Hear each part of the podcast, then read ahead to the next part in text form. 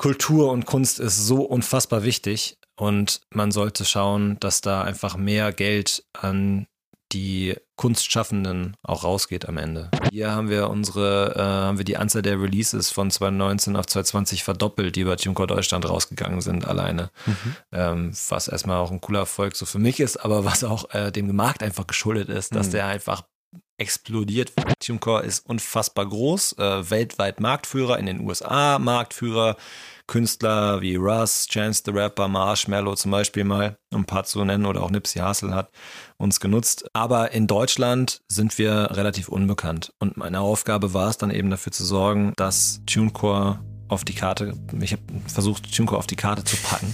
Thema Takt, der Hip-Hop-Business-Podcast mit Tobias Wilinski.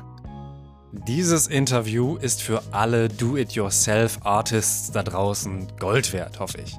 Colin Schrinner ist Head of TuneCore Germany. TuneCore gehört zu Believe. Beide Namen solltet ihr kennen, wenn ihr das Thema Takt Musik Business Update aufmerksam hört. In dem Format fasse ich monatlich die Musik-News zusammen. Findet ihr überall, wo es Podcasts gibt, im Thema Takt Feed. Believe ist ein Vertrieb. Das heißt, das Unternehmen sorgt dafür, dass eure Musik bei allen DSPs wie Spotify, Deezer, Amazon und Apple Music landet und auch bei Mediamarkt und Saturn. Um über Belief zu veröffentlichen, wenn ihr beispielsweise Marketingunterstützung braucht oder einen Vorschuss, müsst ihr unter Vertrag genommen werden. Das machen ARs wie Marc Leopoldseder, den habe ich in Folge 27 interviewt. Wenn ihr einfach nur digital eure Musik rausbringen wollt, reicht euch die Belief-Tochter TuneCore. Das ist ein Do-it-yourself-Vertrieb. Davon gibt es eine Menge, zum Beispiel DistroKit, RecordJet, CD Baby, iGroove, SpinUp und noch mehr. TuneCore ist im Vergleich zur Konkurrenz momentan etwas teurer, dafür behaltet ihr 100% eurer Rechte an der Musik. Das hier ist die erste von zwei Folgen mit TuneCore Deutschland-Chef Colin Schrinner. Worum es in der zweiten Folge geht, sage ich am Ende der Folge.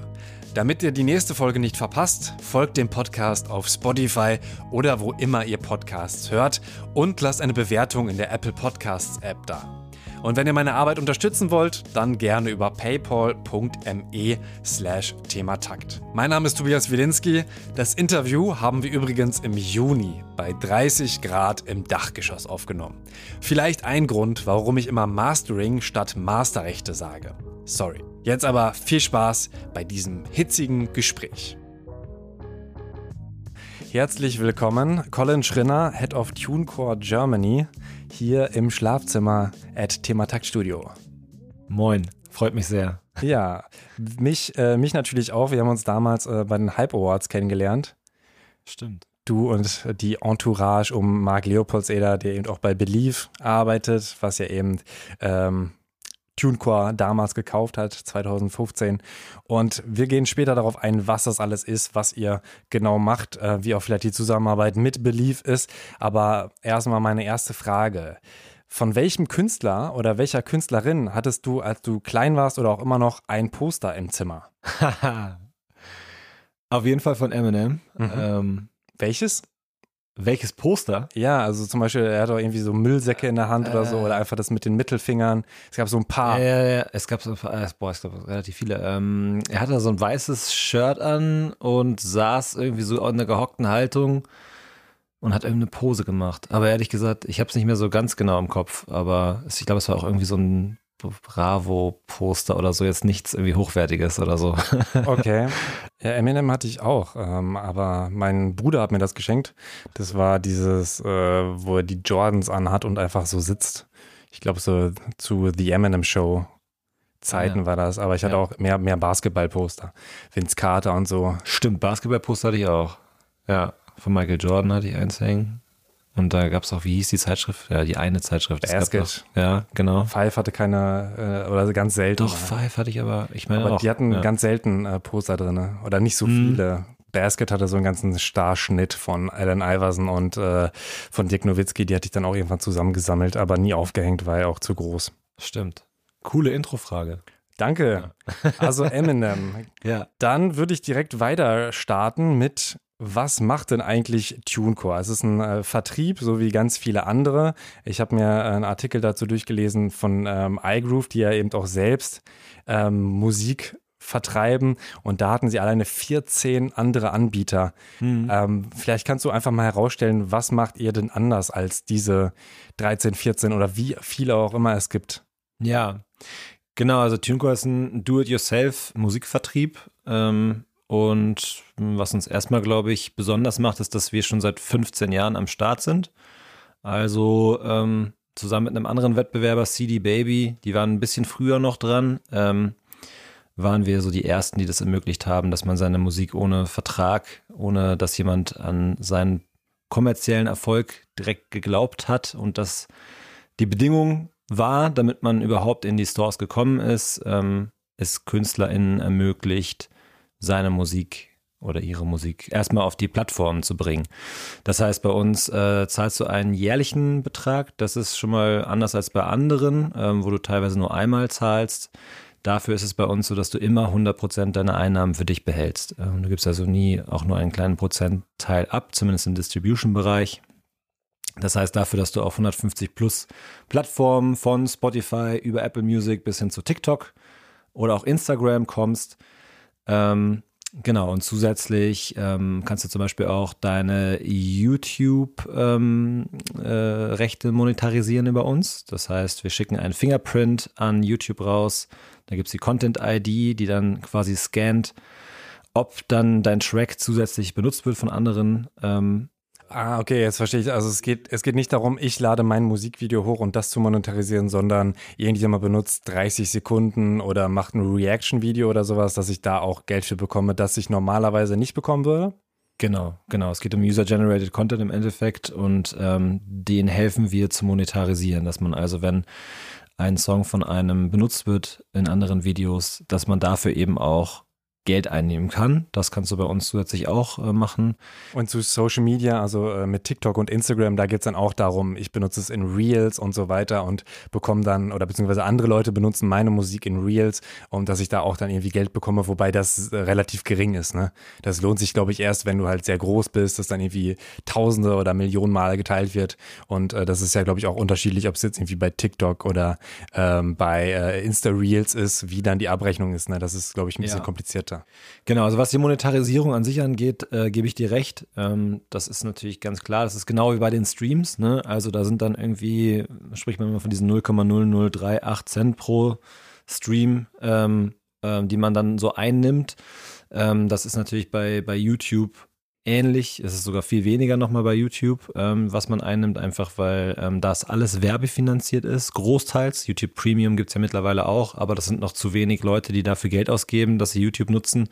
Dementsprechend wird da nicht so viel ausgezahlt, was natürlich auch immer wieder in der Kritik steht. Mhm. Ähm, gleichzeitig muss man auch immer sagen, das ist vielleicht noch eine andere ein anderes komplexes Thema, wo wir noch gerne zu sprechen können. Ne? Wie viel ähm, Geld wird für Musik ausgegeben und wie viel sollte ausgeschüttet werden ans KünstlerInnen? Genau, also das ist auf jeden Fall, das stimmt. Ähm, gleichzeitig, gerade wenn es darum geht, seine Musik ähm, auf Social Media zu bringen, glaube ich, dass es dann nicht nur um die Monetarisierung geht, sondern auch darum, dass überhaupt die Musik dort verfügbar ist. Ähm, das heißt also, sprechen wir mal zum Beispiel von TikTok, dass dann eben dementsprechend dein, dein Sound auch auf TikTok landet und dort benutzt wird, dass andere Leute damit Videos kreieren, bringt dem Song jetzt zusätzliche Promo. Mhm. Das ist dieses, also das Argument, ähm, was ich jetzt aufmache, was mir schon ein bisschen weh tut wieder, äh, hat ja YouTube schon ganz lange gemacht. Ne? Das, wir sind eine Promo-Plattform, äh, ihr müsst da gar nicht so viel verdienen.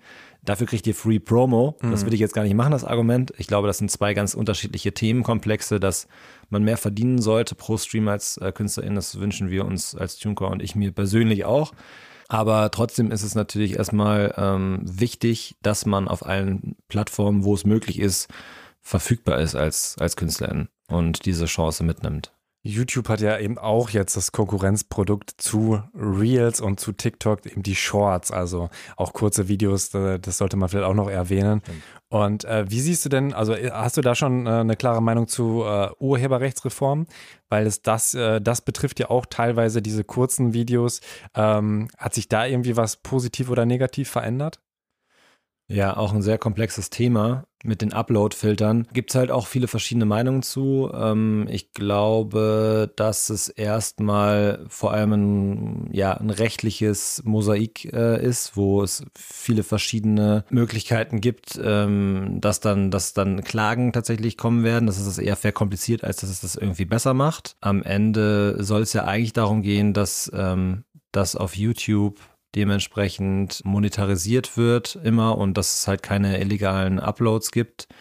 Und ähm, dafür gibt es ja schon das Content-ID-System, was soweit auch nicht immer, aber schon ganz gut funktioniert. Ne? Also ich glaube, es ist auch für, für viele kleinere Videoplattformen dann eher das Problem, dass die diesen Upload-Filter jetzt benötigen. Mhm und dafür aber gar nicht die Infrastruktur haben. Man muss sich überlegen, wie viel Milliarden an Dollar äh, YouTube da reingesteckt hat, damit es sowas wie diesen Fingerprint eben gibt, dass dann wirklich gefiltert werden kann.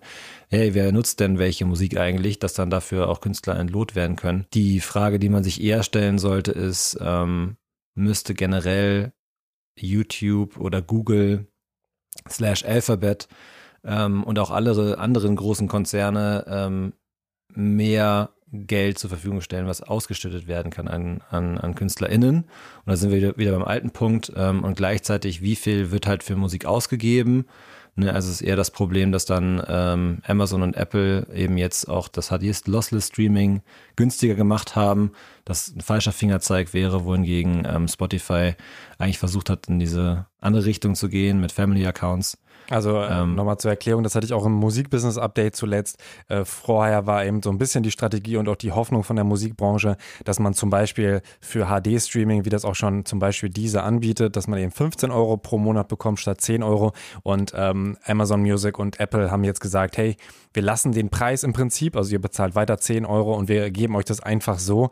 Ähm, also da bist du auch auf der Seite, dass man da quasi eine Chance vertan hat, mehr Geld einfach einzunehmen für MusikerInnen und die Musikindustrie. Ja, genau. Also ich will jetzt nicht den Geschichten-Opa hier machen, aber wenn man halt einfach mal zurückgeht in der Zeit, wie sich das äh, entwickelt hat mit der Musikindustrie 1997, glaube ich, war so der Peak, ne, wo du am meisten Umsätze als Musikindustrie verzeichnet hast, jemals weil du hattest gerade die CD auf den Markt gebracht ein paar Jahre vorher. Ähm, Leute haben halt die Kassetten, die sie damals hatten, sich dann noch wieder als Katalog sozusagen äh, den einmal ausgetauscht und gesagt, okay, alles, was ich auf Kassette hatte, will ich jetzt auch CD haben. CD war günstiger zu produzieren, teurer zu verkaufen. Und dementsprechend hast, hattest du einen riesen Boom und dann kam die digitale Wende, MP3, du hattest Napster und Co., wo du halt Peer-to-Peer-File-Sharing hattest ähm, und das dann illegal getauscht wurde und die Musikindustrie einen riesigen Kollaps hatte. Und seitdem versucht man ja eigentlich wieder dahin zu kommen, dass, dass ähm, möglichst viel Geld ausgegeben wird für digitale Musik, also für aufgenommene Musik, für Recorded Music.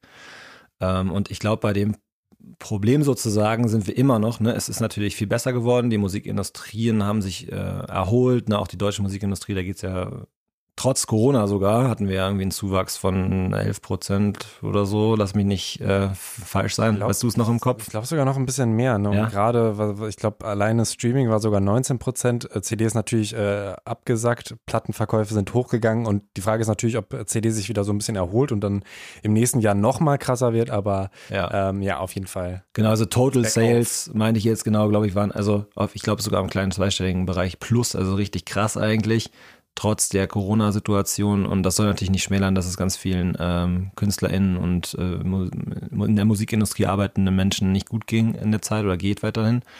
Ähm, aber der Musikindustrie erstmal, die, der geht es ganz gut in den Verkäufen auch. Ähm, man ist aber immer noch nicht da, wo man vielleicht auch sein könnte. Und ich glaube schon, dass es auch damit was zu tun hat, dass eben Streaming-Anbieter ähm, versucht haben, erstmal die Leute dazu zu bewegen, überhaupt wieder Geld auszugeben für was, wo man denkt, warum soll ich dafür Geld ausgeben? Das habe ich doch überall umsonst. Mhm. Und ähm, ich glaube, das ist so ein Problem, was man immer noch hat und was man nie vergessen darf, wenn man Kritik äußert daran, dass zu wenig Geld ausgeschüttet wird auch. Da muss man erstmal überlegen, wie viel Geld ist denn überhaupt da zum Ausschütten, dass es auch als Geschäftsmodell sich rechnet. Mhm. Ja. Und trotzdem ist es dann da wieder eine Grauzone, wo ich glaube, ähm, müsste man, müsste man als riesiger Konzern das trotzdem irgendwie anders vielleicht quersubventionieren. Ne? Vielleicht bin ich das so idealistisch, aber ich glaube, Kultur und Kunst ist so unfassbar wichtig und man sollte schauen, dass da einfach mehr Geld an die Kunstschaffenden auch rausgeht am Ende. Mhm. Häufig ist ja das Argument dann von äh, Spotify und Co wir bezahlen ja gar nicht die Künstler, das machen ja die Labels und wir schütten halt so viel aus, wie wir können. Nun ist es aber ja bei euch dann so, dass da eigentlich kein Label dazwischen geschaltet ist, sondern 100% ankommt. Trotzdem sagst du noch, dass es zu wenig ist. Also das äh, nimmt ja quasi so ein bisschen das Argument mhm. von Spotify und Co. weg, dass sie eben genug zahlen und dass die Labels quasi die Bösen sind, die so viel vom Kuchen abfressen, dass die Künstler davon leben können. Jo, also erstmal ähm, bringt uns das ja vielleicht sogar wieder ein bisschen zurück. Wir haben ja so eine riesen Kurve gemacht gerade, aber zu dem, was TuneCore eigentlich ausmacht. Und ich glaube, das ist natürlich dann ähm, dass du 100% der Einnahmen behältst und auch 100% independent bist. Ne? Und, dann ist 100% Frage, der Mastering-Rechte auch behältst. Genau, genau. Ähm, also das wollte ich äh, gerade so, so ein bisschen anschneiden. Ne? Was bedeutet independent denn heutzutage? Jedes Major-Label äh, bietet mittlerweile auch Vertriebsdeals an, wo du auch deine Masterrechte behältst. Also bist du dann auch noch independent. Aber wenn man jetzt davon erstmal spricht, dann ähm, in Form von, wie ich Independent in dem Moment dann sehe, wird es erstmal sein, dass du deine, die Rechte an deiner, deinen Aufnahmen, dass du diese 100% bei dir hast, also die Auswertungsrechte bei dir sind und du die nicht irgendwie für eine wirklich relativ lange Zeit als erstmal abgibst, ähm, weil davon ähm, zusätzlich, dass du halt einen Großteil der Einnahmen bei vielen ähm, Bandübernahmeverträgen und Künstlerexklusivverträgen oder Joint Venture Deals, die du mit Labels machen kannst, abgibst ähm, ist das dann auf jeden Fall ähm, eben nicht mehr die, äh, die Ausrede sozusagen, dass man sagen kann, ach, das ist doch eigentlich, äh, da wird zu viel einbehalten. Bei uns ist es sogar so, dass TuneCore direkte Deals mit den Streaming-Diensten hat, mit den DSPs. Ähm, das heißt also, wir haben keinen Middleman, ähm, zum Beispiel gibt es andere kleinere Musikvertriebe oder auch Labels, die sich äh, Merlin angeschlossen haben, äh, was auch eine total gute Sache ist, weil Merlin als Independent-Verband ähm, dafür sorgt, dass zum Beispiel eben solche Rates, also wer behält wie viel der Nettoeinnahmen des Streamingdienstes im Monat ein, dass dann Merlin ähm, diese, in diese Verhandlungen tritt, auch für kleinste Labels und äh, Musikvertriebe natürlich, genau. Und ähm, Merlin macht das ähm, dann anstelle von ihnen und behält aber dafür einen kleinen Prozentsatz nochmal für sich ein. So, mhm. das haben wir nicht. Das heißt, wir haben einen direkten Deal mit den Streamingdiensten, ähm, sodass dann wirklich 100 Prozent am Ende auf dem Tisch landet. Kurz zur Erklärung dazu. Und die Frage von dir war jetzt, ähm, ja, dass du ja im Prinzip das ähm, Argument von, von den DSPs so ein bisschen weggenommen hast. Also du siehst ja. da schon, dass die durchaus mehr zahlen könnten. Ja, also auch da, oh, ich finde, es gibt da halt kein Schwarz und Weiß. Ne? Also ich finde schon, ähm, dass, dass einerseits ähm, Spotify, Apple Music und so weiter sich überlegen sollten, wie bekommen wir es hin, ähm, einfach das Ganze noch wertiger zu machen auch, ähm, sodass man, dass, dass man eben mehr Geld dann auch zahlen würde dafür. Ich glaube gerade Spotify, die sind Marktführer. Man hat sich sehr an das Interface gewöhnt. Für mich wäre es als Spotify-User seit, weiß ich nicht, was, acht Jahren oder so, hm. super schwer jetzt irgendwie zu Apple Music oder so zu wechseln. Ich habe es ja. Beruf, aus beruflichen Gründen schon voll oft probiert, habe alle Streaming-Dienste ausprobiert, mir immer einen Premium-Account geholt und so und ich komme da nicht weg von, ne, weil ich hm. bin einfach dran gewöhnt. Und ich glaube, gerade deswegen müsste man dann mal, es ist, ne, da müsste man vielleicht mal ausprobieren, wie hoch kann ich gehen, bevor zu viele abspringen. Aber es ist halt auch ein Angebot- und Nachfrageproblem in dem Business, ne? dann hast du ganz viele Wettbewerber, die das gleich an, äh, anbieten. Das ist bei TuneCore auch so. Hm. Also muss ich mir auch gut überlegen, wie hoch kann ich mit dem Preis gehen pro Single im Jahr, die man zahlt bei TuneCore zum Beispiel, bevor alle dann doch zu Racketjet oder zu DistroKit gehen oder so. Ja, mhm. und äh, welchen Service muss ich zusätzlich anbieten, damit es sich wiederum lohnt? Da, diese Frage stellen wir uns ja auch und den müssen sich, glaube ich, die Streamingdienste auch stellen. Ähm, das ist so die, die eine Seite der Medaille. Und die andere ist, dass es schon so ist, dass es eben äh, dieser sich ähm, äh, für das User-Centric Payment-Modell zum Beispiel einsetzt, seit Jahren, und es aber nicht hinbekommt, das durchzusetzen, weil große Major-Labels das blockieren. Ja, das heißt, die sagen, hey, wieso das funktioniert doch alles aktuell für uns gut? Warum sollten wir an dem bestehenden System irgendwas ändern? Gleichzeitig Spotify sich aber auch nicht so wirklich äh, aus der Deckung traut, ähm, weil auch für sie das aktuell eigentlich alles so ganz, ganz gut läuft und das ein Riesenthema ist, was man damit aufmacht, wie dieser es probiert, was sie, glaube ich, dann auch marketingstrategisch nutzen für sich, um ein bisschen der Service zu sein, der eher Künstler näher sich gibt und äh, eher für Künstler versucht, was zu machen, dass es denen eben äh, zugute kommt, dass hinterher, das hast du ja dann im Podcast auch schon oft beschrieben, dass es eben nicht mehr so ist, dass wie in dem aktuellen Fall, dass es ein Labelpool-Deal gibt, ähm, in dem halt am Ende darüber verhandelt wird, wie viel behält die Industrie von den monatlichen Nettoeinnahmen des Streamingdienstes ein, zum Beispiel 60 Prozent. Und diese 60 Prozent werden dann nach Marktanteil auf die einzelnen Labels und, ähm, und Musikvertriebe aufgeteilt. Und dann guckt man, wie viel Prozent der Streams gehören zu welchem Künstler. Und dann wird von dem großen Pot alles auf die Künstler aufgeteilt, sodass die, äh, diejenigen, die ein, das ein Prozent, wie wir es im Kapitalismus auch so schön haben, ähm, der Künstler eben den, den ganz großen Anteil der Gelder für sich behält, ähm, wohingegen es bei dem Modell, was zum Beispiel auch dieser vertritt, ähm, das User-Centric Payment Modell, darum geht, dass jeder Künstler ähm, man, oder jeder User, da wird geschaut, wie viel hat der in dem Monat ähm, gehört, welchen Künstler hat der gehört und dann wird genau aufgeteilt prozentual, wie viel hast du von Ed Sheeran gehört und wie viel hast du von Bowser gehört. Hast du 80% Bowser, 20% Ed Sheeran, dann gehen 8 Euro an Bowser, 2 an Ed Sheeran. Jetzt mal, wenn man 10 Euro hätte, mhm. noch aufgeteilt werden müssten. Ähm, was, glaube ich, ein faireres Modell wäre, gerade für Independent Artists und für Subgenre. Ähm, ich glaube, gerade im Deutsch-Rap und für Hörbücher wäre das wegen drei Fragezeichen, ne? Ich glaube, meistgehörter Künstler weiterhin auf Spotify Deutschland weil du auf Dauerschleife das zum Einschlafen hörst, so wie ich auch. Mhm, ich auch. genau, und die da, die wären die Leidtragenden sozusagen, aber alle anderen würden eigentlich davon profitieren. Ich werde nur manchmal wach, wenn äh, nach drei Fragezeichen, ich ver vergesse manchmal den Timer, äh, Wiedergabe stoppen. Mhm. Auch, auch ein Killer-Feature, man kann einfach den Timer äh, zum Wiedergabe stoppen bei, ähm, beim iPhone benutzen. Wenn der, wenn ich den vergesse, dann werde ich irgendwann von Bibi und Tina, Tina geweckt, weil dann das drei Fragezeichen Radio überhaupt genialste Erfindung zu sagen, hey, wir spielen danach einfach so random irgendwelche äh, Hörbuchfolgen ab. Oder dass man überhaupt Shuffle einstellen kann bei der Fragezeichen, ähm, was ich manchmal aus Versehen noch habe. Und dann faden so die, die äh, irgendwelche äh, Tracks ineinander katastrophal. Dann ist man völlig lost, ne? Und weiß gar nicht mehr, habe ich jetzt irgendwie gerade, was habe ich getan? Warum, ja, gerade warum komme ich nicht mehr in der Storyline? Nach, nach zehn Minuten erst auffällt. Oder dann zack, letzte, letztes Ding, Auflösung gehört. Naja, wir bleiben mal ein bisschen bei äh, Mucke und äh, User-Centric Payment, also quasi äh, du bezahlst, was du hörst. Ähm, also das ist ja ein großer Irrtum, dass, glaube ich, viele Leute einfach denken, ja, was ich höre, das da, da wird schon äh, die Person dafür Kohle bekommen, aber gerade wenn du halt sehr wenig Musik hörst, äh, dann ist die Chance sehr groß, dass die, das meiste von deinem Geld bei anderen Künstlern landet.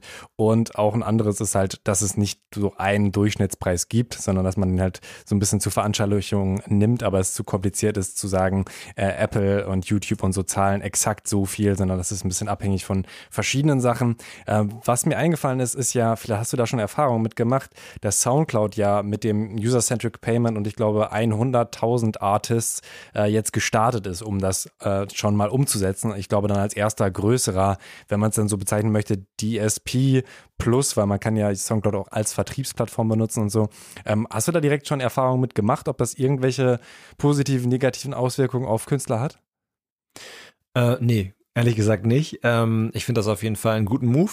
So, ganz ehrlich. Ähm, ob der jetzt am Ende so viel bewirkt, finde ich jetzt aktuell schwer zu sagen, ne? weil es ja wirklich dann nur um einzelne Künstler geht, die äh, DIY-mäßig veröffentlichen und dann eben dementsprechend die Frage ist, wie viel werden die gehört und wie viel lohnt sich das dann für diese einzelnen Künstler und ich auch nicht genau den Überblick habe, wie dieser Deal dann aussieht, den Soundcloud dann da, ähm, den da gemacht hat, weil wenn ich das richtig verstanden habe, dann geht es ja um die Streams nur bei Soundcloud selber. Ne? Und ich glaube, ja. Ich glaube, anders, anders geht es ja nicht. Die genau. können nicht einfach sagen. Richtig.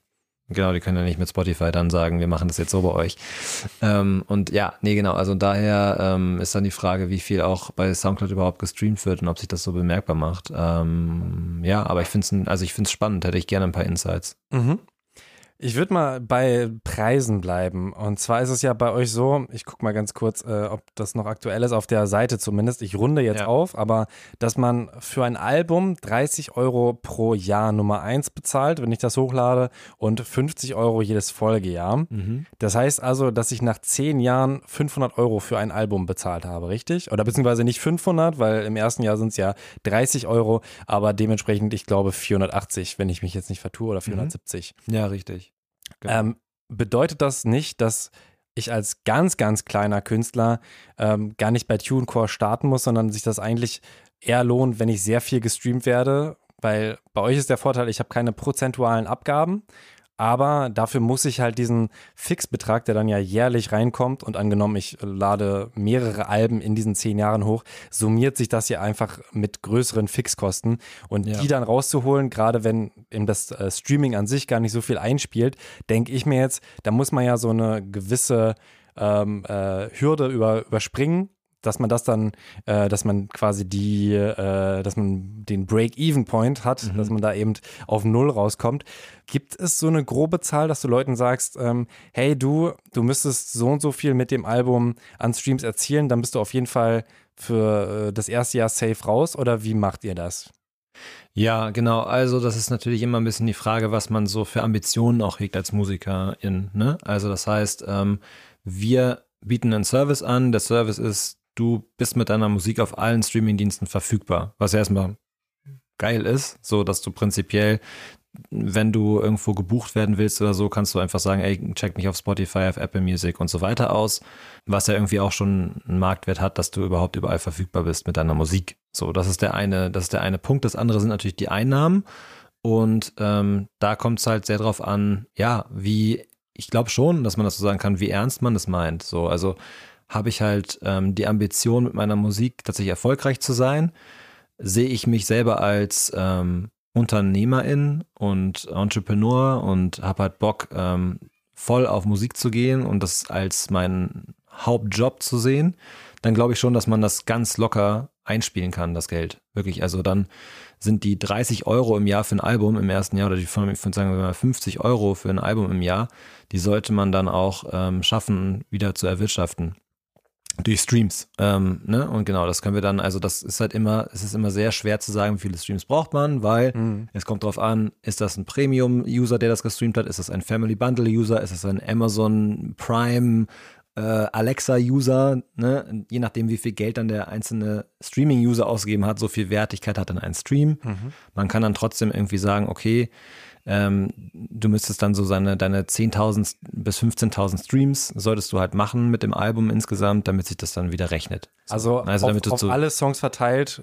brauche ich nur 15.000 ungefähr und bin schon dabei. Das ist ja nicht so eine Riesenhürde, sage ich mal. Richtig. Also ich brauche jetzt nicht 100.000 monatliche HörerInnen oder sowas, nee. sondern das äh, okay. Genau, also dann sprechen wir, wenn du das hast, dann sprechen wir eher davon, dass du dein Leben damit im Idealfall finanzieren kannst. Ne? Ähm, also sage ich jetzt mal, bei 100.000 monatlichen HörerInnen, da glaube ich, bist du schon bei einem, kleineren vierstelligen Betrag im Monat, den du erwirtschaften kannst damit. Ne? Gut, das ist jetzt auch noch nicht äh, ultra viel, aber damit glaube ich, kannst du erstmal, kannst du soweit erstmal deine Karriere als Musikerin äh, allein die Streaming finanzieren und man muss ja auch immer überlegen, es gibt äh, viele negative Aspekte am, am Streaming, eben, dass man halt sagt, okay, früher hat man für ein Album so und so viel Geld bekommen und bis man das heute erwirtschaftet, braucht man erstmal ganz viele Streams. Das Ding ist aber, dass äh, Streams äh, kontinuierlich eine Kurve haben. Ne? Das heißt also, die Kurve, die wird irgendwann, geht die runter, aber die bleibt, da bleibt so ein konstanter Bass drin und eine neue Single nimmt im Zweifelsfall nochmal den Katalog mit hoch, wodurch du auch nochmal Geld verdienen kannst und reinholen kannst. Das heißt also, du hast ähm, im Idealfall auch in die Zukunft investiert, auch wenn es deine ersten zwei, drei Tracks noch nicht so an Fahrt aufnehmen, die du über TuneCore zum Beispiel hochlädst, solange du halt dafür gesorgt hast, dass du, ähm, dass du die Rechte an der Musik weiterhin besitzt und dann es irgendwann mal richtig steil geht und die Leute deine alte Musik entdecken, dann nimmst du da ja auch wieder Einnahmen ein. Und eine Single kann ich auch veröffentlichen, das kostet dann 10 Euro pro Jahr. Ist es dann eine Praxis, die Leute machen, dass sie die Single dann veröffentlichen oder zwei, drei in einem Jahr und dann das auslaufen lassen? Dass die also nicht mehr existiert, damit die laufenden Kosten nicht mehr da sind, weil die Single dann ja eh in einem Album ist oder ähm, eher weniger? Genau, das wäre jetzt so ein TuneCore Lifehack, ne, den ich jetzt. also, ähm, das erzähle ich auch jedem Künstler, jeder Künstlerin, die mich danach fragt. Äh, ist auch kein Geheimnis, weil das einfach logisch ist. Ähm, du kannst, ähm, im, im, Endeffekt ist ja eh sowieso, da können wir auch über Release-Strategie so ein bisschen sprechen. Mhm. Ähm, man sieht das bei ganz vielen RapperInnen so, dass man schaut, dass man alle vier bis sechs Wochen einen Track veröffentlicht. Ähm, das kommt daher auch unter anderem, dass wir natürlich ein bisschen, oder ein bisschen ist gut, also dass wir so wegkommen von der Albumkreation und es ist eigentlich ein Single-Business geworden ist, was auch viel an den Playlisten liegt, in denen man Musik entdecken kann. Bei den mittlerweile 50 Millionen plus Songs, glaube ich, die es auf Spotify und Co. gibt. Ähm, dass man natürlich über die Spotify-Playlisten oder die dieser Apple Music-Playlisten ähm, da so ein bisschen den Überblick behält und dementsprechend ähm, eben man immer wieder versucht, mit einzelnen Songs in Playlisten zu kommen. Und ähm, gerade bei Spotify ist das Spannende, die haben das Ganze demokratisiert vor ein paar Jahren, dass du jetzt, ähm, das habe ich ja auch schon mal erzählt, ähm, in der Sprachnachricht an dich. Genau, ähm, eine Folge, wo es um Künstlertipps gibt und so, die könnt ihr euch auf jeden Fall auch reinziehen und verlinke ich dann in den Show Notes. Genau, und ähm, äh, auch das äh, hoffe ich ist nicht mehr für allzu viele jetzt ein Lifehack und Neues, aber viele wissen es dann irgendwie doch noch nicht, ähm, dass man über Spotify for Artists ähm, sein Profil claimen kann und ähm, dann auch den Track selber für Playlisten pitchen kann und dementsprechend dann auch für algorithmische Playlisten berücksichtigt wird. Also man hat die ultra kleine Chance, das passiert allerdings auch immer wieder, zum Beispiel Future Bay Grüße gehen raus. Äh, TuneCore-Künstlerin, die jetzt äh, mit ihrem neuen Track mit Tom Thaler zusammen in der Deutschweb äh, brandneu gelandet ist über TuneCore und das einfach selber nur gepitcht hat. Sonst war nichts, da war jetzt kein ähm, Playlist-Manager ähm, von, von einem größeren Vertrieb dabei oder ein Key-Account-Manager, der das Ganze gepitcht hat, sondern das war sie selber und darüber ist die Redaktion darauf aufmerksam geworden. Das passiert ab und zu, nicht so häufig. Ähm, über den Pitch selber hast du eben aber auch die Chance, in ähm, verschiedene algorithmisierte Playlisten zu kommen. Und die Chance erhöht sich, dass es vielen Leuten vorgeschlagen wird, weil diese algorithmisierten Playlisten sind ja individualisiert auf deinen eigenen persönlichen Musikgeschmack äh, zugeschnitten. Zum Beispiel Release Radar, Discover Weekly, Daily Drive. Das ist ja alles quasi, guckt sich Spotify an, was hörst du sonst so? Ähm, und diese Chance in mehreren oder in ganz vielen von diesen Playlisten ähm, zu landen, erhöht sich, je mehr monatliche HörerInnen du hast. Mhm. Und um diese stabil zu halten, macht es Sinn, alle vier bis sechs Wochen zu veröffentlichen, denn irgendwann nehmen die ab. Je älter der Track ist, je weniger Drive, je weniger Promotion, Marketing du selber von dir aus machst auf den Track, desto geringer wird das Interesse an deinem Track. Das wird auch immer kurzlebiger, kann man sagen, weil immer mehr veröffentlicht wird und daher die Aufmerksamkeitsspanne einfach gering ist, was so neue Releases angeht. Ähm, und es kommt dann immer auch auf so persönlich auf die Fanbase an, auf die Community an, die man sich, ähm, die man sich so aufgebaut hat, ähm, wie lange dann so ein Track auch sozusagen lebt und noch mehr Streams dazukommen, beziehungsweise die monatlichen Hörer gleich bleiben. Und bevor im Idealfall diese monatlichen Hörer abnehmen, haue ich den nächsten Track raus und halte somit die monatlichen Hörer stabil, beziehungsweise im Idealfall werden sie immer größer. Und um das eben am Leben zu behalten, macht es Sinn, sich für einen gewissen Zeitraum, ich weiß jetzt auch, das ist immer eine Ressourcenfrage, wie viel äh, kann ich denn an Musik vorproduzieren, äh, wie viel Zeit habe ich und vor allem wie viel, auch wie viel Geld habe ich, um das dann auch alles finanzieren und leisten zu können. Aber wenn man so, ähm, bevor man den ersten Track eigentlich von einem Zeitabschnitt veröffentlicht, glaube ich, sollte man so zwei, drei fertig haben, die man in, in, in La auf Lager hat. Und dann kann man schauen, dass man im Idealfall über einen gewissen Zeitraum alle vier bis sechs Wochen was raushaut. Das Ganze kann dann in einem Album münden.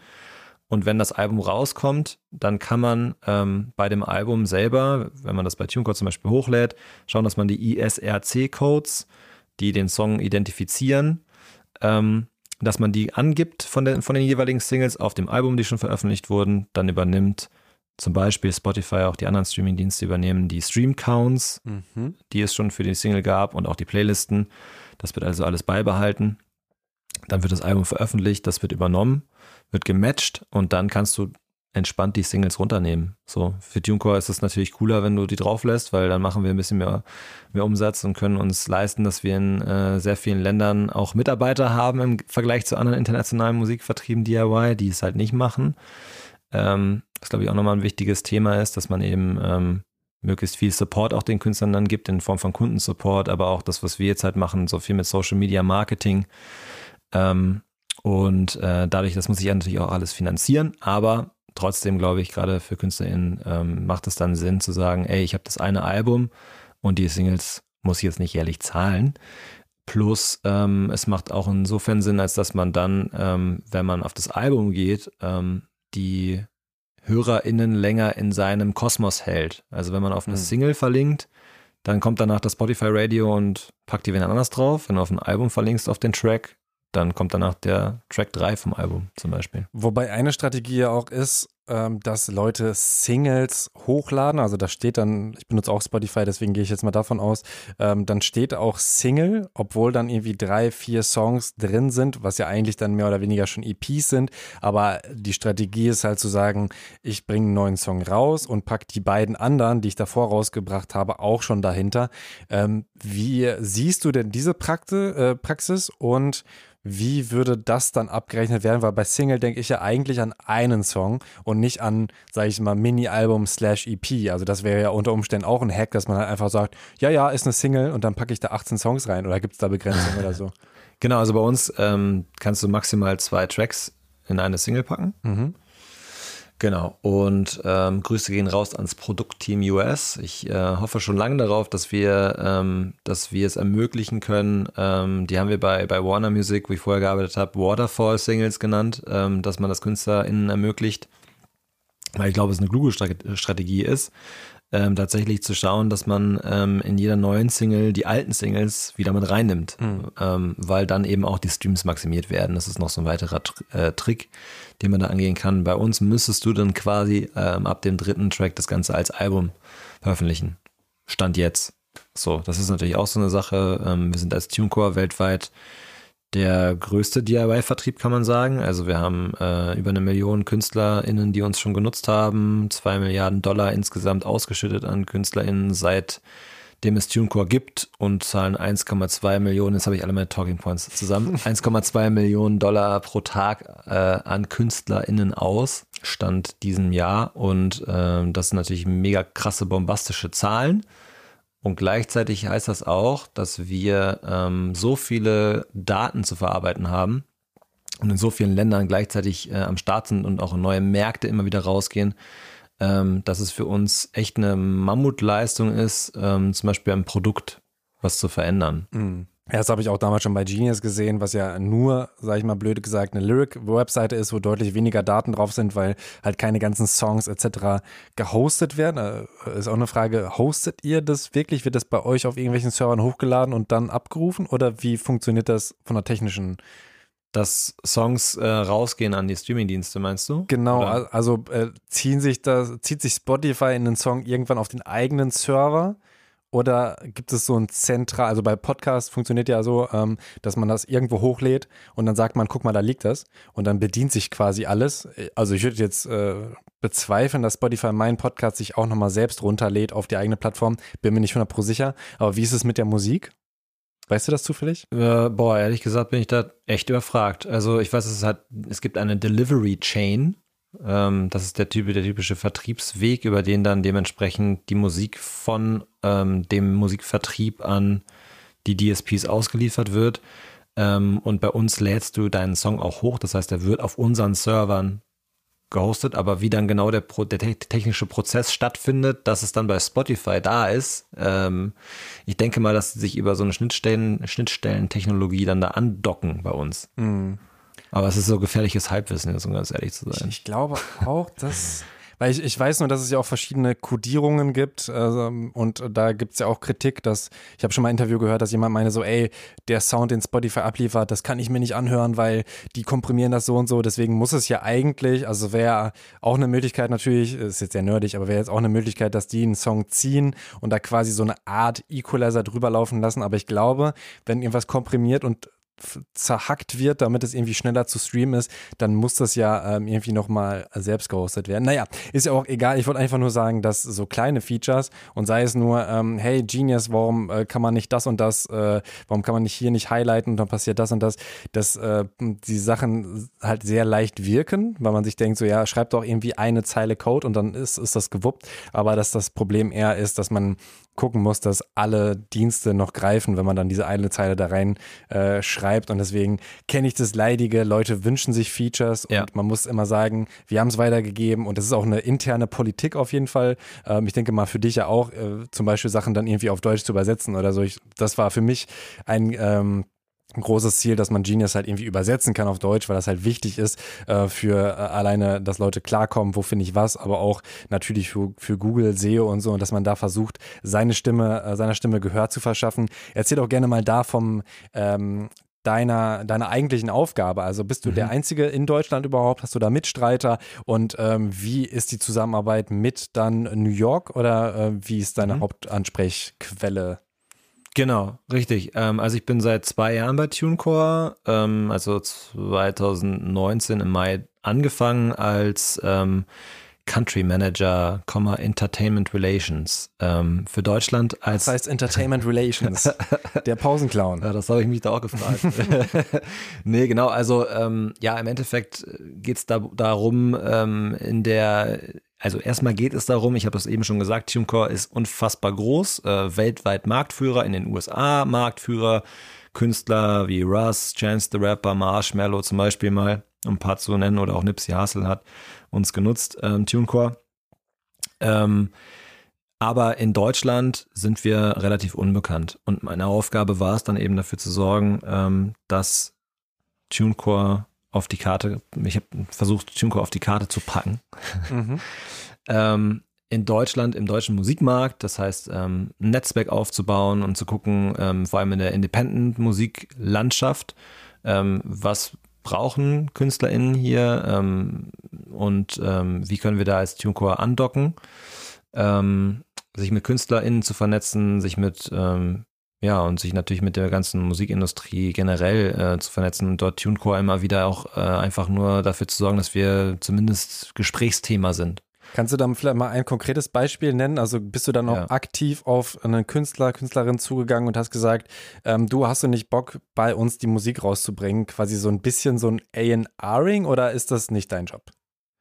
Eher weniger mein Job, aber klar ist es, ähm, mache ich das schon häufiger, ähm, wenn ich spannende KünstlerInnen irgendwie sehe, wo ich das Gefühl habe, vielleicht haben die noch keinen Vertrieb oder mal, ich finde die geil und dann checke ich mal an, ey, bist du gerade happy, hast du einen guten Support? Ähm, wenn nicht, dann, hey, hier ist TuneCore, hast du nicht Bock, uns mal auszuprobieren? Ähm, das ist schon sowas, das ist so eine Grauzone, sag ich mal. Ähm, genau, also mein, meine Hauptaufgabe damals, als ich angefangen habe, war es eigentlich hier ein Netzwerk aufzubauen für TuneCore und dafür zu sorgen, dass auch, wie du es gerade bei Genius erzählt hast, dass eigentlich alles vernünftig übersetzt ist und dass jemand, der ein kulturelles Verständnis mitbringt ähm, für den Markt, ähm, dafür sorgt, dass wir hier ähm, konkurrenzfähig einfach erstmal werden. Ich habe dann einen Businessplan aufgebaut und erstmal mir die Wettbewerbslandschaft angeschaut. Du hast es ja im Vorgespräch auch schon gesagt, es gibt unfassbar viele Wettbewerber. Gerade wenn die schon vorher da sind, ist das ja auch schwierig, ja. quasi hinterher zu kommen. Genau, also es war für mich auch eine mega Challenge. Ich bin auch komplett raus aus meiner Comfortzone. Ne? Vorher äh, irgendwie vier Jahre im Digitalvertrieb bei Major gearbeitet einer von vielen, ähm, was auch echt Bock gemacht hat, super viele geile Erfahrungen gemacht. Es sind eh in der Musikindustrie einfach meistens echt tolle Menschen unterwegs mit einem sehr, ähm, ja, mit einem sehr coolen Mindset, so, was ich auch teile. Aber da bei TuneCore war dann erstmal so, ja, du bist jetzt alleine zuständig für diese Brand in Deutschland und du musst irgendwie dafür sorgen, dass wir hier bekannter werden und wir sind irgendwie ein paar tausend Euro, mach mal. So. Und ähm, Genau, da ging es halt für mich erstmal darum, die Geschäftsführung zu überzeugen, dass man in diesen Markt überhaupt investiert, den nochmal klar zu machen, wie groß ist der deutsche Musikmarkt eigentlich, wie viel Potenzial steckt hier trotzdem drin. Ne? Mhm. Ähm, also wir haben zum Beispiel, glaube ich, 2018 das erste Mal als deutsches, deutsche Musikindustrie mehr Umsätze mit äh, Streaming gemacht als mit CD-Verkäufen. So, da war Skandinavien fünf Jahre vorher und die USA vier Jahre oder so vorher. Ähm, das heißt also, obwohl wir jetzt, jetzt mittlerweile sind wir ja schon drei Jahre weiter da, 2019 gerade, hatte, war das gerade so, dass jetzt Streaming überhaupt erst mal mehr mhm. Umsätze verzeichnet, verzeichnet hat als physische Verkäufe. Ähm, war schon das Argument gut da, dass ich sagen konnte, ey, äh, hier ist noch ganz viel Potenzial, ganz viele KünstlerInnen haben ihre Musik noch nicht im Streaming und ähm, das wird sich jetzt einfach, das wird noch viel, viel mehr werden, das sehen wir auch, ne? Also Year over Year haben wir unsere, äh, haben wir die Anzahl der Releases von 2019 auf 2020 verdoppelt, die bei TuneCore Deutschland rausgegangen sind alleine. Mhm. Ähm, was erstmal auch ein cooler Erfolg so für mich ist, aber was auch äh, dem Markt einfach geschuldet ist, dass mhm. der einfach explodiert, weil so viele KünstlerInnen dazukommen, die ihre Musik veröffentlichen und vielleicht auch sogar die ältere Generation merkt, ey, ist eigentlich ganz geil, meine Songs im Streaming zu haben. Und da ist Deutschland wirklich noch ein Markt, wo viel Potenzial ist. So, das wäre jetzt mal meine erste Aufgabe. Und dann auch zu sagen, ähm, Genau, ähm, Racket Jet hast du hier seit zwölf Jahren, ne? iGroove gibt voll Gas äh, im, im Deutschrap und hat dann irgendwie Cool Savage als A&R-Director gesigned, so, mhm. sozusagen gesigned. Ähm, jetzt Debo. Das, genau, jetzt also Debo, genau. Genau, also auch da geht's weiter. Savage bleibt ja auch irgendwie dem Unternehmen zumindest erstmal treu. Mhm und wurde da so als Posterboy irgendwie, sag ich mal, als auch äh, nicht despektierlich gemeint, aber ja auch genutzt zum, äh, ne, zum Werben. Mhm. Und ähm, das, das alleine ist ja schon erstmal, die haben da auf jeden Fall richtig Gas gegeben und ähm, daher musste ich erstmal dem Management irgendwie zeigen, ey, hier müssen wir investieren, hier müssen wir eigentlich ein lokalen Team aufbauen, hier müssen wir lokal Social Media machen, um uns einen Namen zu machen. Und ähm, habe dann auch eine, eine Marketing-Social-Media-Strategie entwickelt. Also ich habe versucht, alles from scratch erstmal aufzubauen, so wie ich aus meiner Sicht wie, was machen sollte, wenn man mit einer Musikmarke in einen Markt starten soll. Ähm, mhm. Und das ist nach wie vor meine Aufgabe. Ne? Also ich bin viel jetzt, ich bin jetzt dann äh, Head of TuneCore, das ist jetzt weniger Entertainment Relations, es ist immer noch Teil davon. Es ist mehr Business Development und Marketing im Endeffekt, um e-, eben zu schauen, wie etablieren wir uns im deutschen Markt.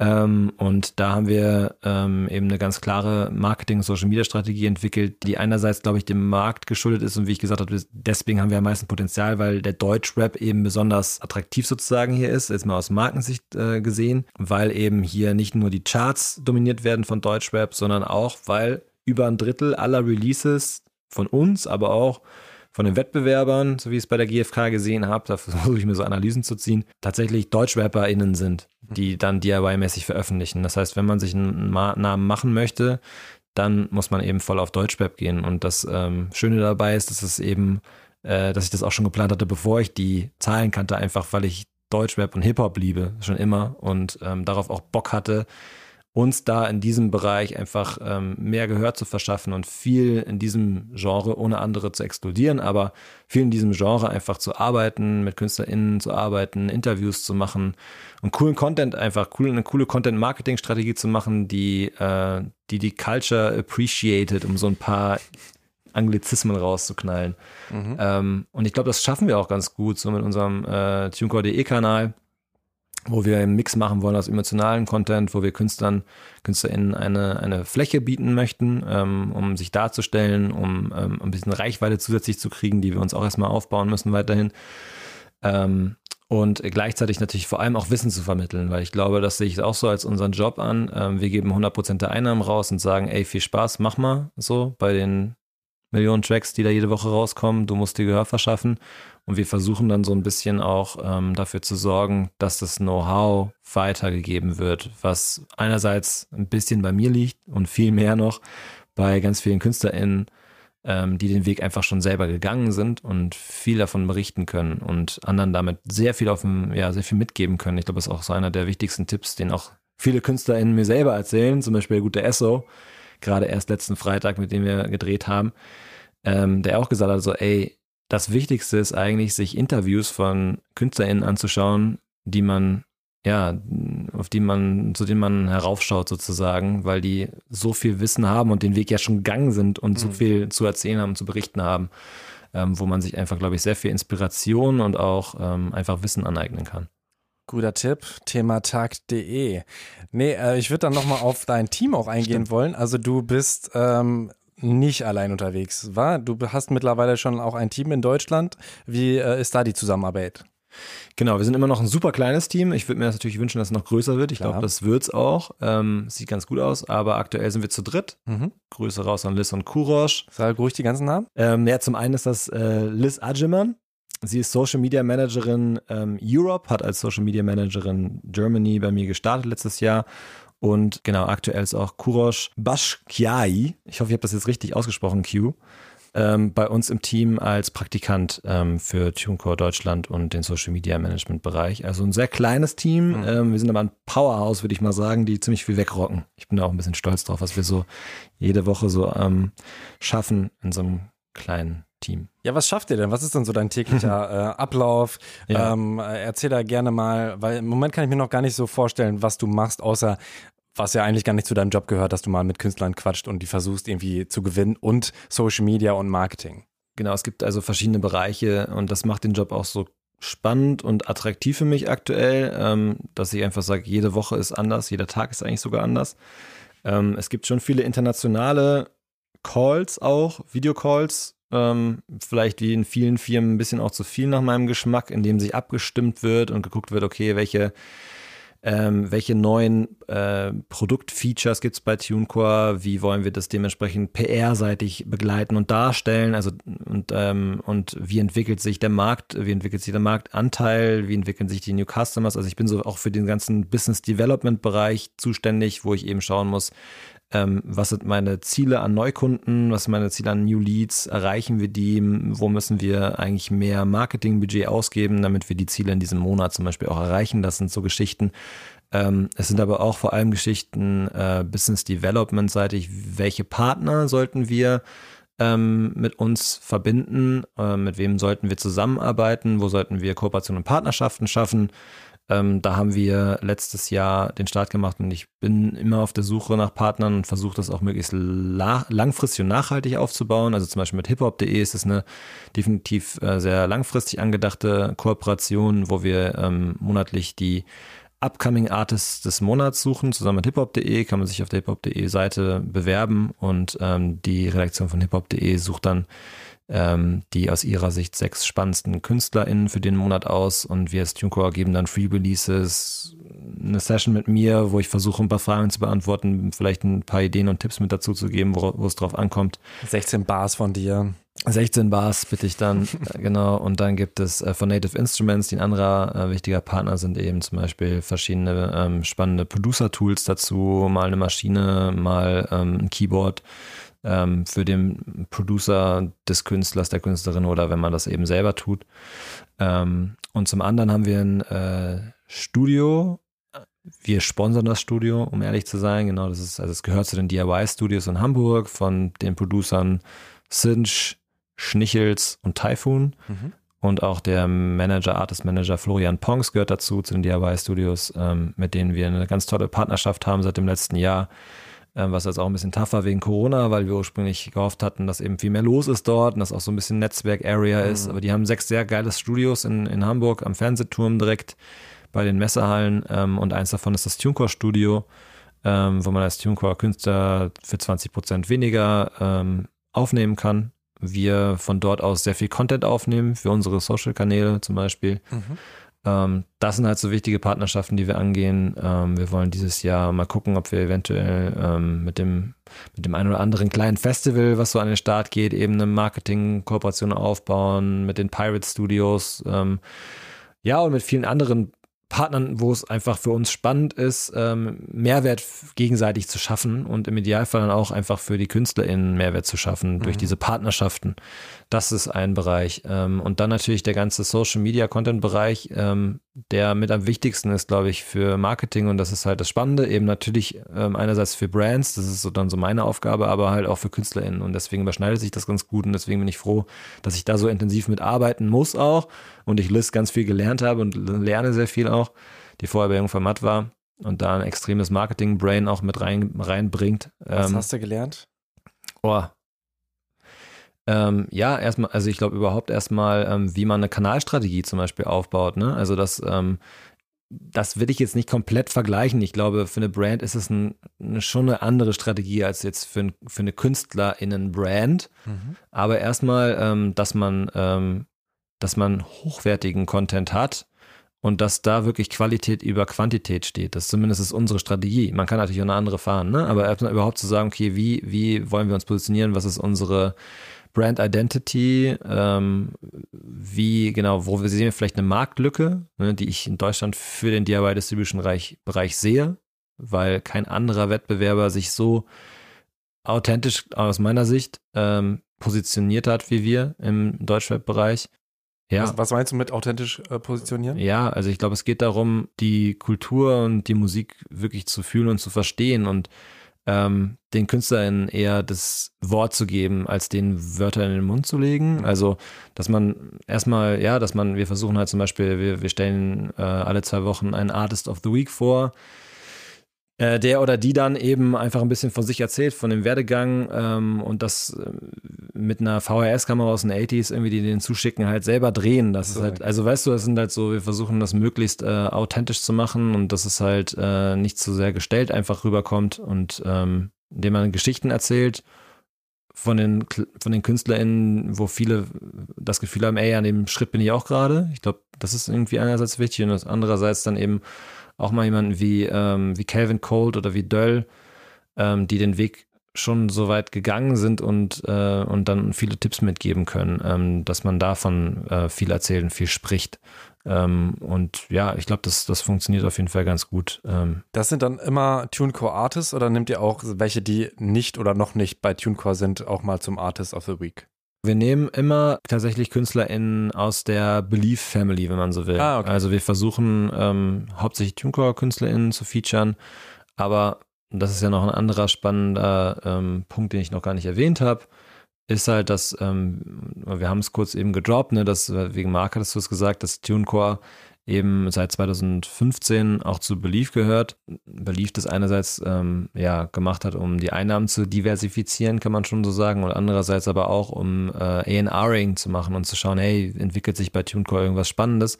Und ich glaube, das ist ganz cool, weil wir können ähm, dadurch einfach, hat Belief geschafft, jedem Künstler zu jedem Zeitpunkt in der Karriere so das Ideal-Setup ermöglichen zu können, wenn es denn beidseitig passt gerade. Also Belief zur Erklärung ist eben auch ein Vertrieb, der aber eher wie so ein klassischer Vertrieb äh, arbeitet, nicht so DIY, sondern wir nehmen 20 bzw. 30 Prozent, je nachdem, ob man dann irgendwie noch Marketing dabei haben will, von deinem, ähm, von deinen Einnahmen und äh, bringen dich dann an den Start und da eben auch dann zum Beispiel physisch. Also ihr bringt ja noch keinen physischen Vertrieb, ne? Also CDs oder Platten könnte ich jetzt über TuneCore noch nicht äh, rausbringen, richtig? Und das würden dann, wird dann zum Beispiel Belief, wenn man in diese Richtung gehen möchte, machen. Ja, genau. Also tatsächlich ist, äh, hieß Belief mal Belief Digital und äh, fokussiert sich auch auf digital. Ähm, wir haben mit Soul Food zum Beispiel oder auch Groove Attack ja ähm, auch, auch physische Vertriebe mit dabei, die es dann über den über den Arm dann auch ermöglichen, bei Belief ähm, physisch zu vertreiben. Also die gehören dann auch schon zu Belief, ne? Die hat Belief auch gekauft, ne? Genau, richtig, genau. Ja, Belief hat sehr viel gekauft ähm, und äh, war auch viel damit beschäftigt, das erstmal als eine Einheit irgendwie zu, äh, zusammenzubringen. Und ähm, das haben wir, glaube ich, geschafft. Das ist ähm, ziemlich cool. Mittlerweile läuft das alles gut zusammen und ähm, es ist eben wirklich so, dass man mittlerweile auch eine Art des Services-Deal zum Beispiel bei Belief oder auch bei Groove Attack eben bekommen kann, wo äh, man aber und das ist bei Belief auch dann so der, der Unterschied zu den Majors, eben immer independent bleibt. Das heißt, die Masterrechte bleiben immer bei der Künstlerin, beim Künstler. Ähm, aber zum Beispiel auch mal 40, 50 Prozent abgegeben wird, man dafür aber eben zusätzlich ähm, das Team von Benjamin Ebel bekommt, was im Artist Services Bereich eben noch Marketing, Social Media, Promotion, Projektmanagement ähm, sogar Asset Content Creation und so für einen übernehmen kann, zusätzlich je nachdem, was man halt gerade benötigt. Und dieses Baukastenszenario quasi darstellt, was so dieses Distribution Plus jetzt auch vielfach ähm, in, ne, irgendwie kursiert und bei vielen Majors jetzt auch größer wird, was ich auch spannend finde, dass sich der Independent-Markt äh, so positioniert hat, dass die Majors da einfach nachrücken müssen. Ähm, dass man halt sagt, okay, die Künstler bleiben unabhängig, kriegen aber vielleicht trotzdem zusätzlich ein bisschen mehr, als man normalerweise beim Vertrieb bekommt, was, äh, ne, beim Vertriebsdeal bekommt, was dann eben zum Beispiel Playlist-Marketing ähm, angeht, also dass man in Playlisten gepitcht wird bei den verschiedensten Services, ähm, dass man YouTube-Channel-Optimierung macht und eine Release-Strategie zusammenarbeitet und ein Label slash Artist Manager hat, der sich dafür um einen kümmert und jeden Tag ansprechbar ist. Kannst du Artist Services nochmal kurz erklären? Ja, ähm, genau. Also im Endeffekt Artist Services bei Belief ähm, bedeutet, dass du, das hatte ich eben schon mal gesagt, dass du also quasi zusätzliche ähm, Services dazu buchen kannst, wenn du so willst. Ja, also das heißt, du machst natürlich schon einen klaren Deal und ähm, je nachdem, wie viel du brauchst, kannst du dir aus verschiedenen Bereichen, die es benötigt, um äh, erfolgreich zu sein als Musikerin, was dazu holen. Also bringst du zum Beispiel schon eine extrem große Reichweite an Social Media mit und du bist da besonders fit, da hast vielleicht auch jemanden, der deinen Content kreiert da musst du jetzt nicht unbedingt noch was dazu buchen, ähm, was diesen Social Media Bereich angeht. Vielleicht kennst du dich aber im äh, Paid Media Bereich einfach nicht so gut aus und weißt nicht, wie man Werbung gut ausspielt und wie man die gut targetet dann gibt es jemanden da, der dir da, der dir dort hilft. Ähm, oder ähm, eben einen Projektmanager, weil du das Gefühl hast, okay, ich habe hier ähm, mein nächstes Albumprojekt kommt auf mich zu, ich habe aber noch keinen so richtigen Plan, wie ich das genau in meiner Community äh, verkaufen will, sage ich jetzt mal. Wie viel, was, was für einen Schlachtplan kann ich für das Album machen, dass du dann jemanden hast, der mit dir ähm, konkret an diesem Projekt arbeitet und dass du so ein Team hast, aus dem du dir quasi einzelne Bausteine dazu holen kannst. Mhm. Aus Bereich PR, Promotion, Marketing, Projektmanagement. Ich glaube, das sind so die Hauptbausteine. Okay, wir waren jetzt ja äh, ein bisschen bei Believe. Wie ist denn da die Zusammenarbeit? Also ist auch ein Plan von euch, äh, Leute, die sehr erfolgreich sind, zum Beispiel von TuneCore zu Believe zu schicken, um, ich sag mal, die Karriere auch aufs nächste Level zu heben? Ja, also Plan würde ich das jetzt nicht direkt nennen, weil es kommt immer darauf an, was gerade die Künstlerin, der Künstlerin, der Künstler so braucht oder was er so vorhat und so plant. Wenn ich natürlich jetzt mit äh, einer Künstlerin oder einem Künstler ähm, im engen Kontakt stehe, einfach weil sich das ergeben hat über Connections, persönliche Beziehungen oder weil da einfach gerade ein mega Hype drauf ist. Natürlich ist es dann auch mein Job als äh, TuneCore Deutschland-Head, dann zu schauen, hey, wie können wir dafür sorgen, dass die Künstlerin bei uns bleibt, dass der Künstler bei uns bleibt ähm, und eben nicht im, Idealfall nicht zu wem anders geht. Ne, unser Businessmodell ist natürlich sozusagen auf die Masse ausgerichtet. Das heißt, äh, wir finanzieren uns dadurch, dass wir möglichst viele KünstlerInnen von unseren Services überzeugen, mhm. Weil wir 100% rausgeben. Und gleichzeitig ist es für uns als Brand natürlich unfassbar wichtig, dass wir auch wirklich erfolgreiche Künstler bei uns haben, die ähm, TuneCore nutzen. Und ähm, ja, wenn ich dann zum Beispiel merke, ey, da ähm, ist gerade Bedarf, dass zum Beispiel ein Vorschuss gebraucht wird oder dass ähm, man einfach sagt, ey, ich brauche hier jemanden, der zusätzlich mir hilft, in Playlisten zu kommen, weil alles andere bringe ich schon mit. Oder ich brauche sogar wirklich einen Projektmanager und Marketing und Social Media Support, wie ich es gerade genannt habe. Dann äh, vermittel ich zu Belief, weil ich auch mit den A&As, also mit Marc Leopolds Eder, mit Christoph Jansen, mit Max Strohansel, mit Paul McGuinness, das sind so die vier Hip-Hop-A&As zum mhm. Beispiel mal, mit denen insbesondere viel im Kontakt bin, in wöchentlichen äh, Meetings auch sitze mit denen. Und ähm, da tauschen wir uns natürlich aus. Wir gucken uns an, ey, was geht bei TuneCore, was geht generell ähm, gerade bei aufstrebenden Independent Artists so? Ist da vielleicht jemand dabei, den man mal anhauen könnte, ob der nicht Bock auf Belief hat, weil Belief gerade genauso jemanden sucht und auch Ressourcen dafür hat? Oder sag ich, ey, ich glaube, die, der sucht gerade nach was anderem als DIY wollen wir da nicht mal irgendwie was auf den Tisch legen, ein Angebot? Ähm, äh, kannst du denn da ein Beispiel nennen, also mit wem ihr da zum Beispiel äh, so gearbeitet habt, dass, äh, dass du gesagt hast, hey, ähm, ich bringe dich mit Belief zusammen und wie das dann abläuft? Ein Beispiel wäre zum Beispiel der gute Esso, mhm. Ähm, den man vielleicht auch von hiphop.de kennt äh, oder von Red Bull 100, da ist er Moderator, er macht aber auch sehr geile, sehr frische Musik und ähm, der kam tatsächlich eigentlich auch über meine Kollegin Liz ähm, zu TuneCore. Bei ihm haben wir halt auch A, mega Potenzial gesehen, ähm, was natürlich irgendwie dazugehört, weil ähm, es dann doch, dann doch wieder in diese Richtung geht, dass man sagt, ähm, Belief verdient ja mit an den Veröffentlichungen. Das heißt, da muss Belief immer sagen, ist da Potenzial da? Dass sich das Ganze dementsprechend auch lohnt, wenn dann eben Ressourcen von beliefseitig eingesetzt werden.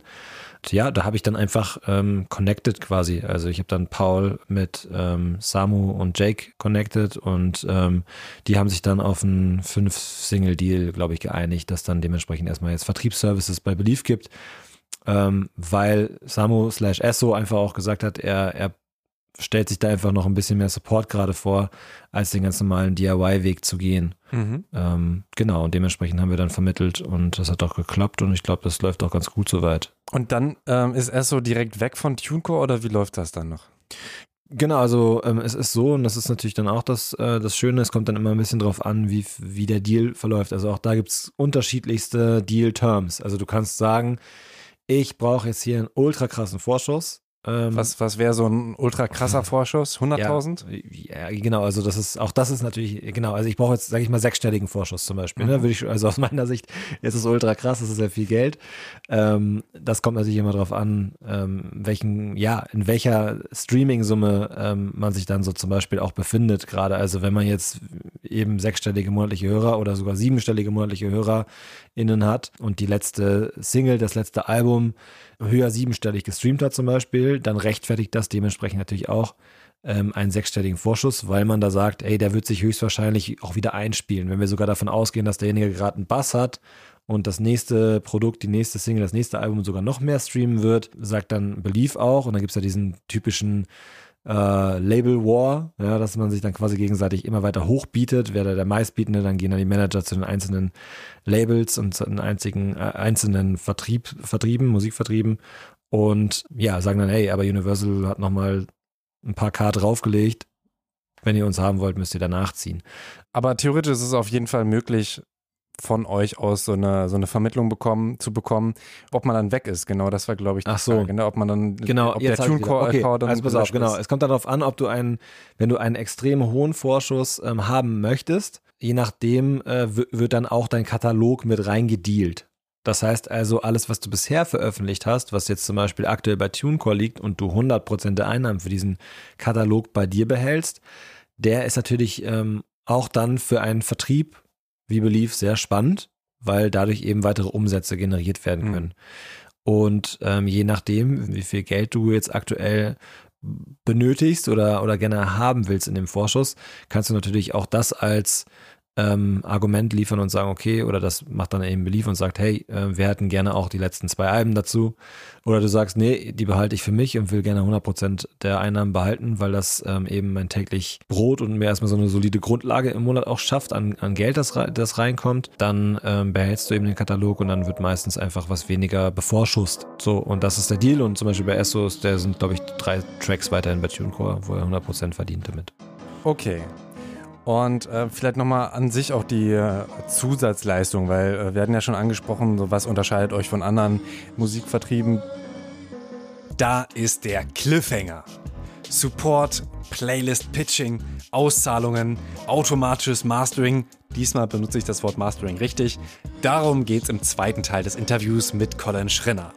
Außerdem geht es um seinen Weg in die Musikbranche. Vom Studium in Amerika, dem Job bei Warner Music zum Head of TuneCore Germany. Die nächste Folge erscheint am kommenden Dienstag. Folgt dem Thema Takt Podcast auf Spotify oder wo immer ihr Podcasts hört und lasst eine Bewertung da bei Apple Podcasts. Vielen Dank an Katja. Ihr hat Folge 53 mit Stefanie Rohn besonders gut gefallen und sie hat eine großzügige PayPal-Spende dagelassen. Wenn ihr das auch tun wollt, paypal.me slash thematakt. Ansonsten freue ich mich, wenn ihr die Folge einer Person weiterleitet, die gerade überlegt, wie sie am besten ihre Musik rausbringt. Mein Name ist Tobias Wilinski, vielen Dank fürs Zuhören und bis in einer Woche. Thema Takt, der Hip-Hop-Business-Podcast mit Tobias Wilinski.